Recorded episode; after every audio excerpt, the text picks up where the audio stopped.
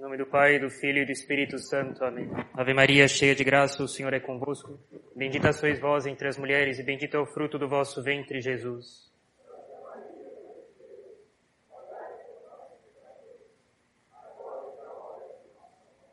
Nossa Senhora das Dores. Podem se sentar, por favor.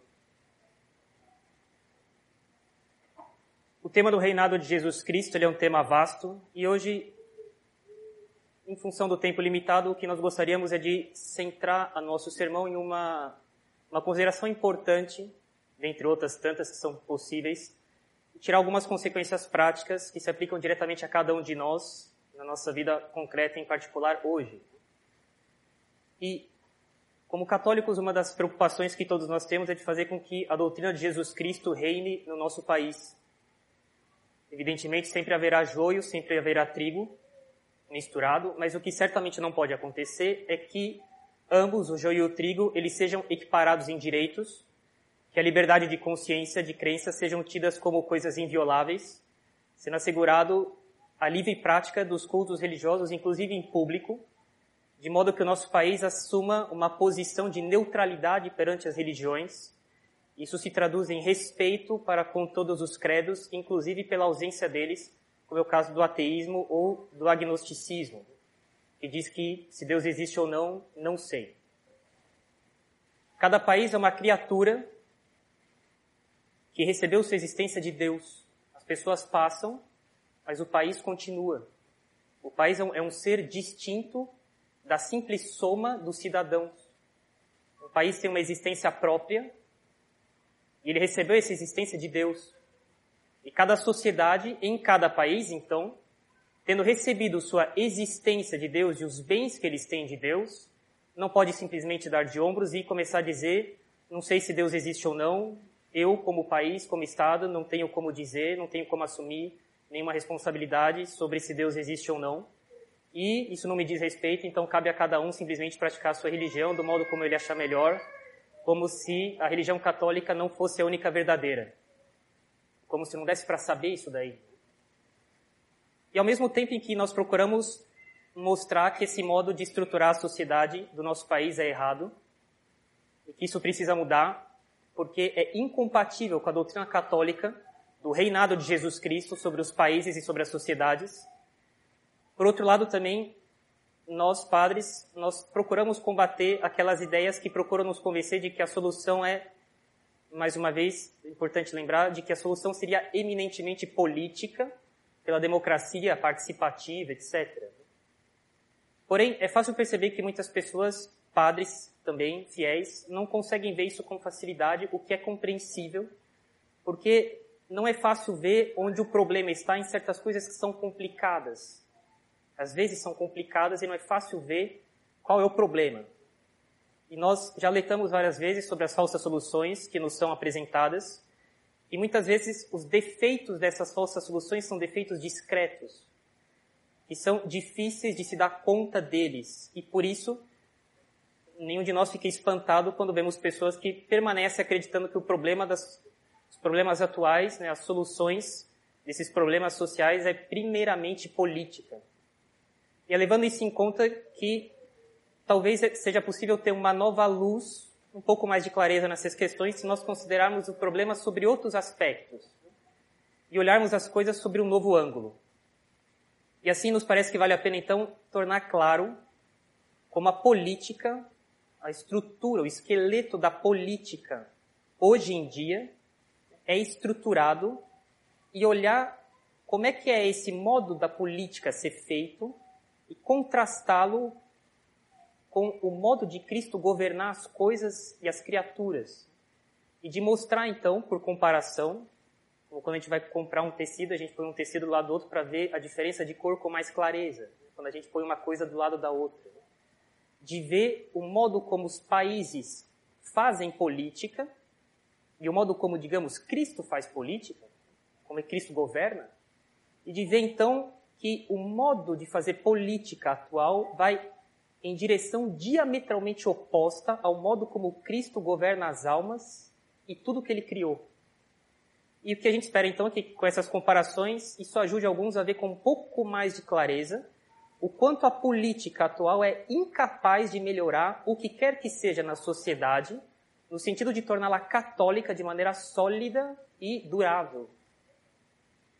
E o que nós gostaríamos de considerar, então, dentre outras coisas possíveis, é a de que um gravíssimo defeito da política hoje é que ela se estrutura sobre a propaganda e sobre a mentira para ir corroendo a verdade e a moralidade.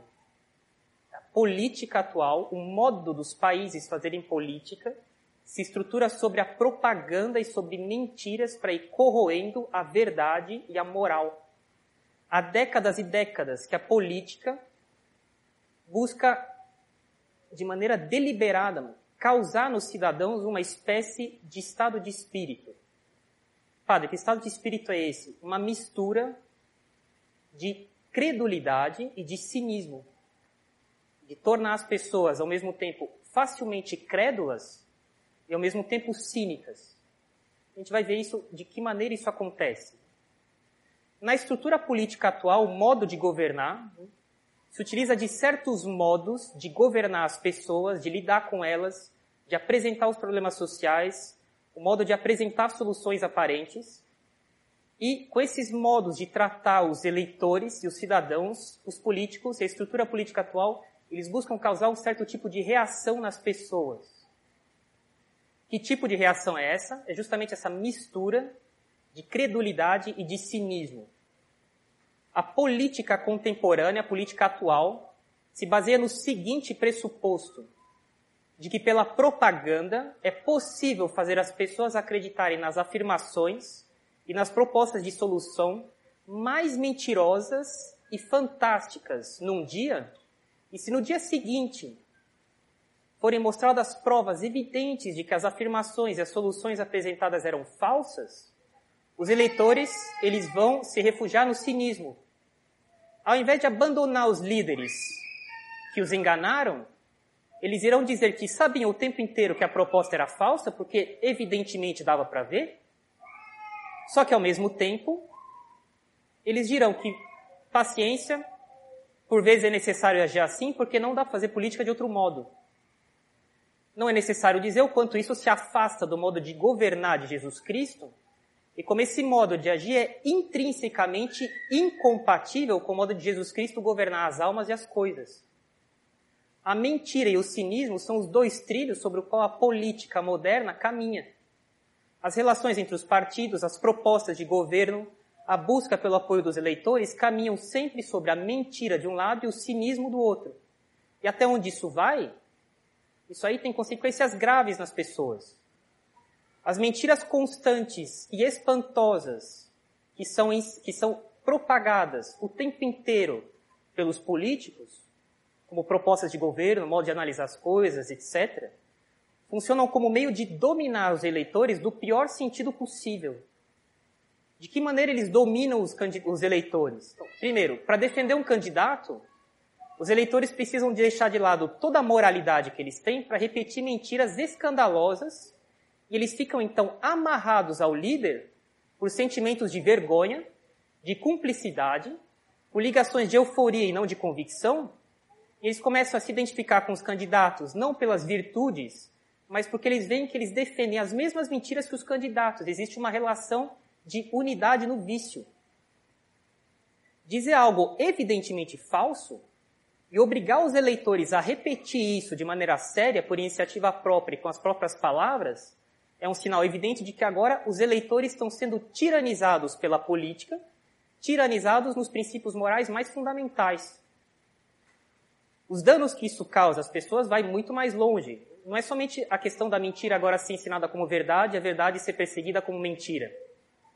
O que acontece é que o bom senso moral das pessoas sobre o qual elas se baseiam para agir no dia a dia, começa a ser destruído.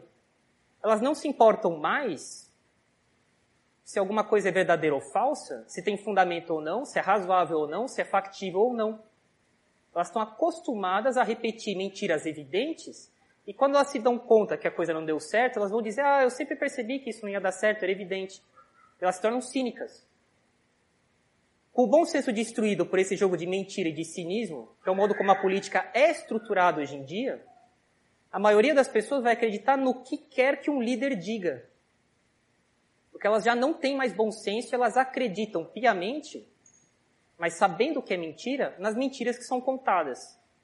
E daí, por exemplo, fica fácil explicar porque vemos católicos que apoiam pretensos líderes que se dizem católicos e os apoiam como católicos, mesmo depois deles aparecerem em fotos do lado da maçonaria. Por causa da mentira e do cinismo com a qual se está acostumado a agir.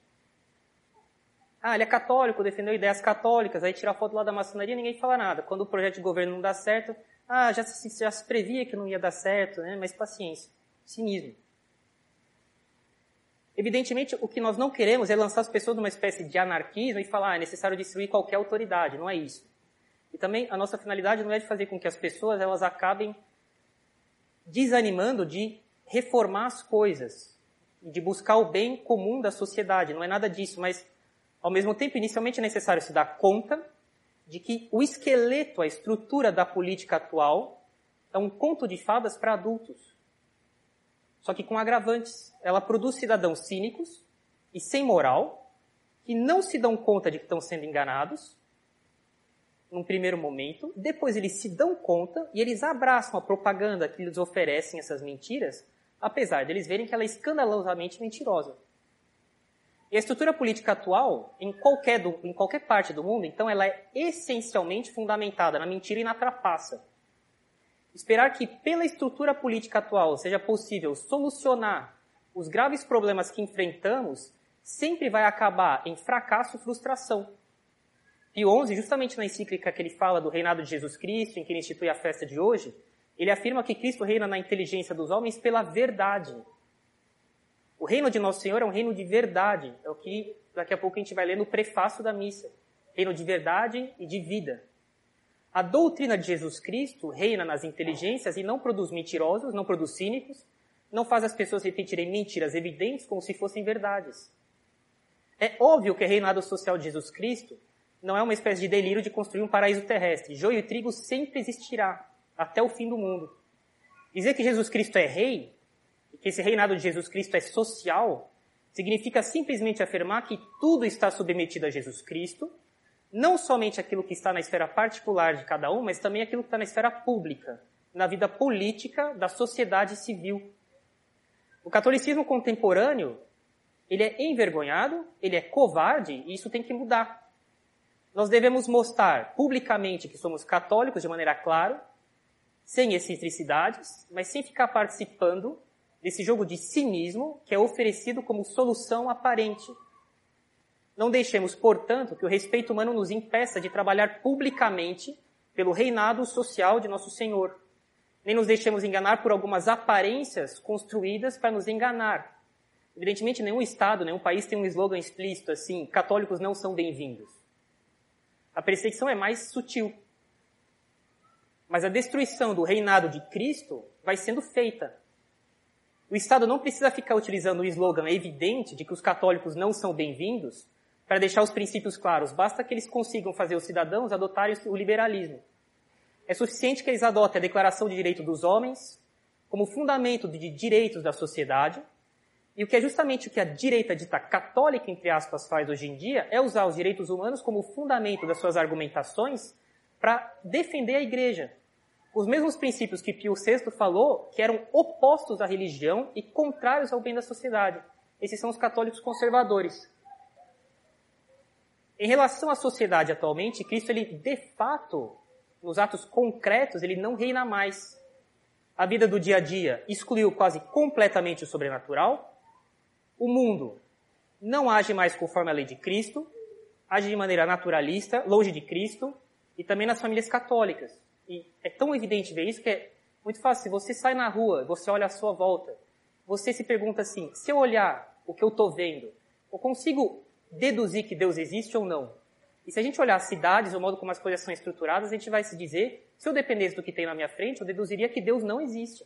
Dá uma olhada como as coisas são. Logo que a gente deixa uma igreja, ou talvez uma sala de uma família, geralmente não se nota mais que a gente vive entre cristãos, e Cristo deve reinar novamente, não somente nas igrejas, mas também nos escritórios, nas oficinas, nas nossas famílias, nas festas. em todas as ruas e nas praças públicas, nas nossas prefeituras e nas escolas. A vida dos cristãos, que se tornou completamente naturalista e puramente secular, deve se tornar sobrenatural de novo. O mundo não deve ser só melhorado, ele tem que ser transformado. Ele precisa ser completamente mudado. E essa mudança é feita pela graça, não pelo voto. Aqui tem um caso, Dom Lefebvre ele conta quando ele era missionário na África, que as, quando ele chegava numa vila ou numa tribo pagã, que a característica da sociedade, o que reinava na sociedade era o ódio entre as pessoas. Depois que ele pregava, que as pessoas se convertiam, que ele batizava as pessoas, crismava, dava comunhão, elas frequentavam a missa, etc. Que o que reinava entre as pessoas era a caridade. E a gente muda a nossa sociedade por um princípio de vida interno a elas, que é a graça, e não pelo voto.